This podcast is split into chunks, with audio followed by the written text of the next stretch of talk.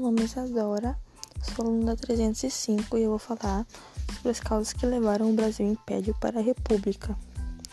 Então, o positivismo é uma corrente filosófica que, que surgiu na França e defende a ideia de ciência ser a única verdade, e por isso explica as leis da física, relações sociais, investiga a natureza humana e tal.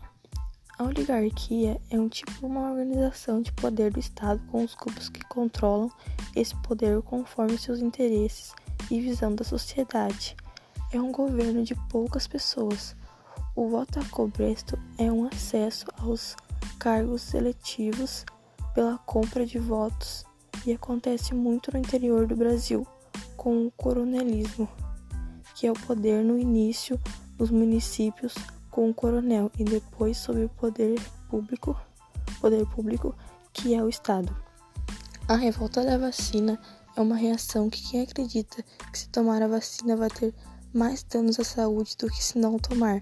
E hoje ainda tem muitos pais irresponsáveis que não deixam as crianças se vacinarem por esse motivo. E principalmente agora com a pandemia, tem muita gente ainda que está acreditando que a vacina pode piorar a saúde.